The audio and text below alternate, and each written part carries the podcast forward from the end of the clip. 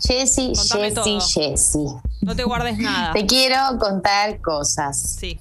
Eh, la noticia para mí más importante del, del día es la convocatoria que hay hoy, lunes 22 de marzo, eh, a, eh, al Congreso. Es una convocatoria que realizan distintas organizaciones ambientales, porque hoy es el Día del Agua.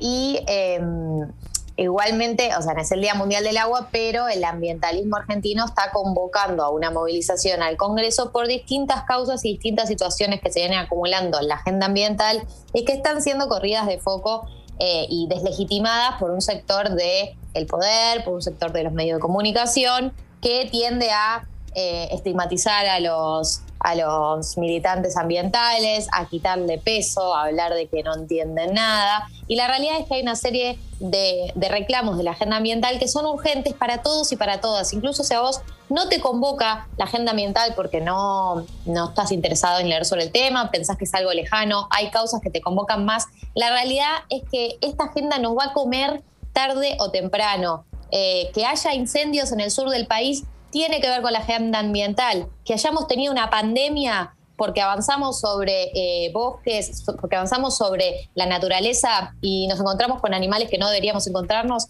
también tiene que ver con la causa ambiental. Las cosas que nos están pasando en el país y en el mundo tiene que ver con el vínculo que tenemos con el planeta y con la naturaleza y el planeta diciendo basta. Entonces, tarde o temprano vas a tener que involucrarte. En el caso argentino, puntualmente, hay algunos reclamos que tienen que ver con, por ejemplo, la ley de humedales, que es una ley que ya se intentó varias veces que pasa en el Congreso y no pasa, siempre la terminan cajoneando o en diputados o en senadores. Eh, este año se espera, el año pasado hubo un consenso, hubo un dictamen en diputados, que, quiere decir cuando hay como un primer consenso sobre la ley, porque hay muchos proyectos de ley de la ley de humedales.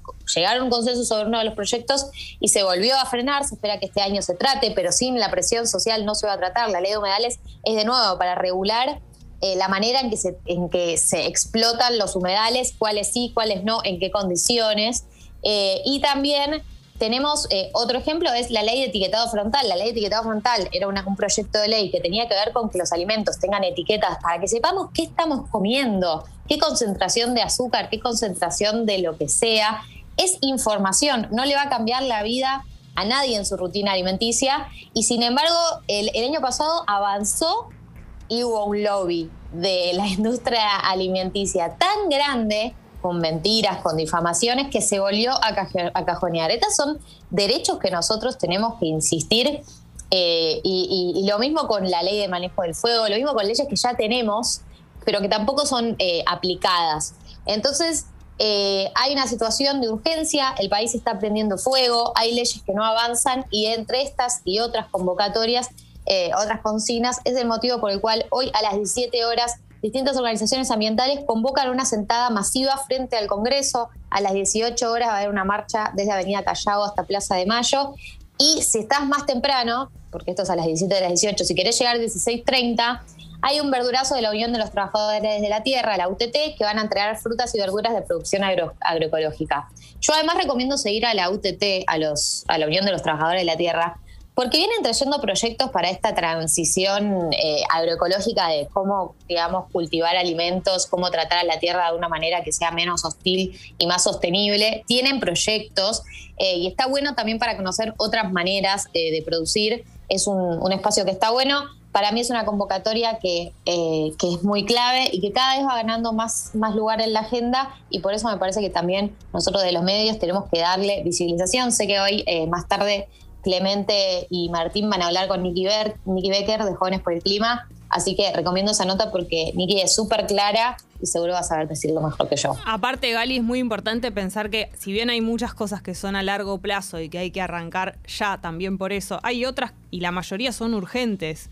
Digo, no porque algo sea eh, empezar ya para que esto no se ponga peor, no quiere decir que haya mil cosas que hay que resolver ya. La ley de etiquetado frontal es algo, entre otras cosas, que es ahora y es urgente y es para vos y para tu salud en este momento.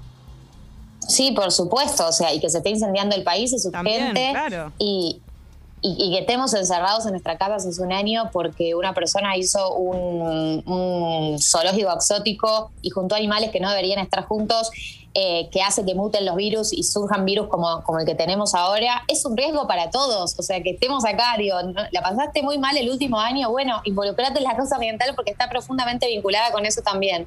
Eh, para mí es urgente todo y este último año quedó más claro que nunca. Eh, entonces, yo no soy una persona que hace cinco años estoy involucrada en esto. Realmente me choqueó mucho eh, informarme y buscar sobre, para empezar, de dónde surgen eh, eh, una pandemia o dónde surge una enfermedad zoonótica, que es el virus que estamos viviendo, es una enfermedad zoonótica, es decir, que salta de animales a humanos.